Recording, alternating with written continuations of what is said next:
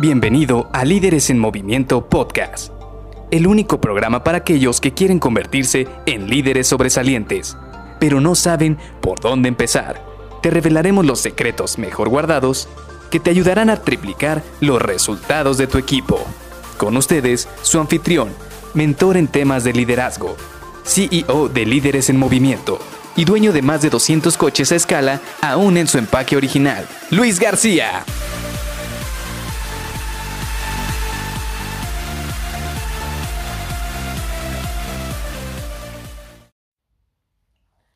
...360 correos sin leer. Hola, ¿qué tal? Soy Luis García y te doy la bienvenida a Líderes en Movimiento Podcast. Sí, efectivamente, como te dije al inicio de este podcast, tenía 360 emails sin leer a la hora que regresé a la oficina. Y estoy seguro que no soy el único que pasa por esta situación. Y como te estaba platicando el día de ayer, me tomé algunos días de vacaciones donde realmente solo me enfoqué en algún momento en el cual me llamaron por alguna urgencia o algo, pero yo estaba más enfocado en descansar, en olvidarme de mi trabajo y en concentrarme en disfrutar a las personas que tenía a mi alrededor.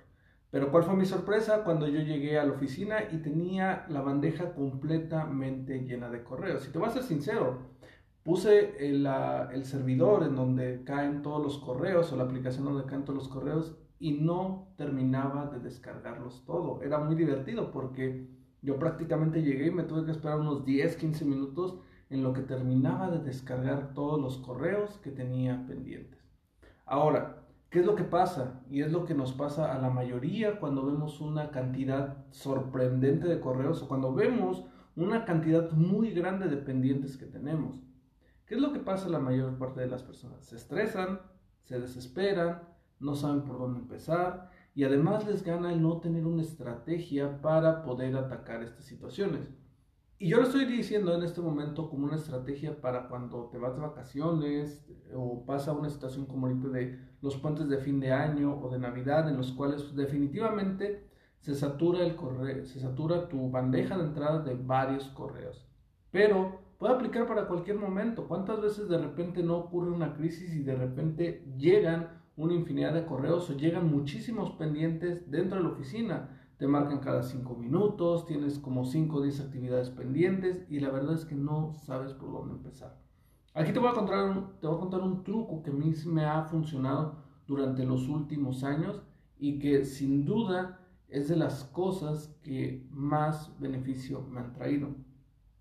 Definitivamente no puedes estresarte antes de llegar a la oficina. Yo ya sabía que tendría muchísimo trabajo por hacer.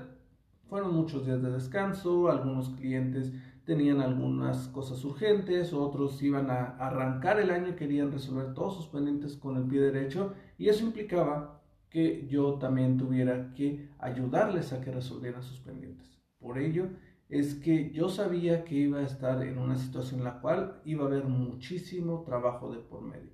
Y aquí olvidemos la palabra estrés, porque muchos de repente ven una cantidad grandísima de correos, ven una cantidad grande de pendientes y de repente dicen, es que va a estar muy estresante mi día, es que va a estar muy estresante este trabajo. No, deja de lado la palabra de estrés, porque sí estamos muy tentados a utilizarla y cuando la empezamos a utilizar, algo hace clic en el cerebro que de repente vemos las cosas diferentes y mucho más difíciles de lo que realmente son. Dejando esto de lado, entonces yo sabía que tenía muchísimos pendientes por hacer, tenía muchísimas actividades. ¿Y qué es lo que hice? Agarré un cafecito, respiré profundo y empecé a ver cuáles eran las actividades más urgentes. Yo cómo las categorizo. Y esto quizás aplique para ti o quizás aplique para alguna otra persona, pero estoy consciente de que no va a aplicar el 100% para todos. Cualquier correo que venga de un cliente externo, cualquier llamada que venga de un cliente externo ajeno a la empresa, alguien a quien le estemos dando servicio, para mí esa es prioridad número uno.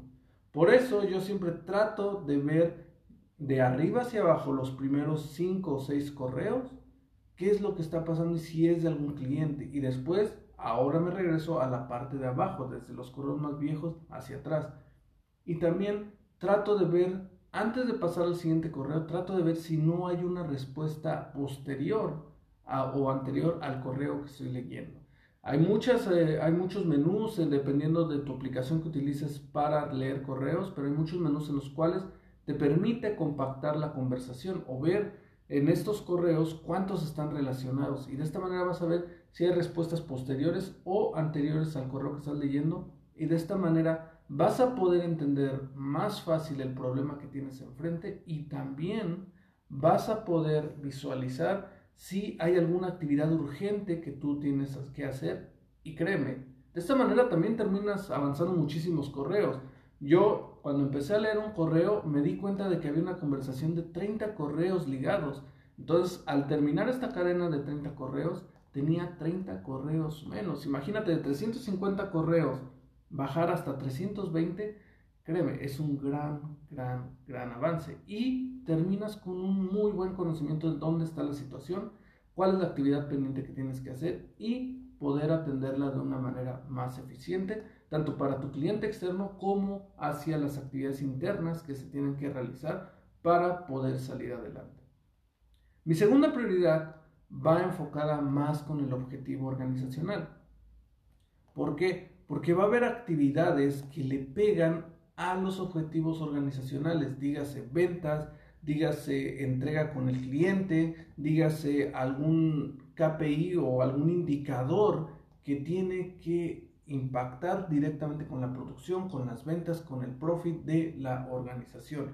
Ese es el segundo objetivo o esa es la segunda prioridad que yo me pongo a la hora de atender mis correos, mis actividades, mis llamadas que tengo por enfrente. La tercera parte o la tercera prioridad es qué actividades tengo pendientes con otras áreas. Muchas veces se acercan conmigo áreas, no sé, de producción, de ventas, de manufactura, algún área de cotizaciones en las cuales me piden asesoría. Obviamente si les ayudo, va a ayudar a que mi trabajo se eficientice. ¿Por qué? Porque de esta manera voy a poder tener todas las herramientas para avanzar en mis pendientes. Pero, obviamente, esto implica que le tenga que dedicar tiempo. Por eso es muy importante que también se le dé seguimiento a esas actividades. Lo siguiente ya va más hacia adentro del equipo. La siguiente prioridad, vamos a nombrarla la cuarta prioridad, va hacia dentro de mi equipo. Y no porque sean menos importantes, simple y sencillamente estoy hablando de cuáles son los focos rojos.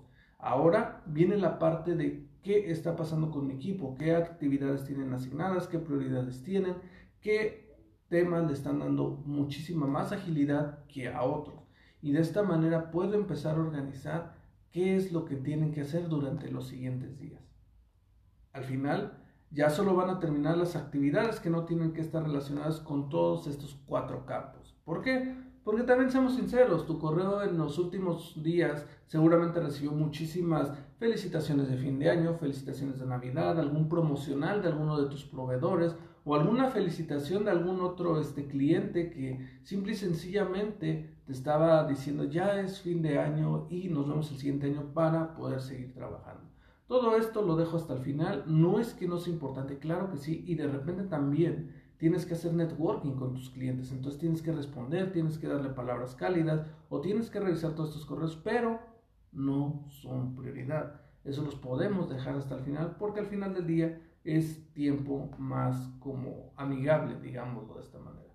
Así que te dejo este orden de actividades en las cuales yo atiendo mis prioridades una vez que regreso de cualquier vacaciones, de algún día festivo o incluso cuando yo tengo que salir varios días de la, de la empresa y tengo que retomar mis actividades. Te lo dejo para que lo cheques, lo analices y si te funciona, lo empieces a implementar ya que funciona muy muy bien. A mí me ha dado bastantes resultados y Déjame decirte que al final del primer día yo avancé bastante en mis actividades y pareciera que como si hubiera trabajado por cinco días seguidos en un solo día utilizando esta herramienta de priorización. Te veo el día de mañana. Bye bye.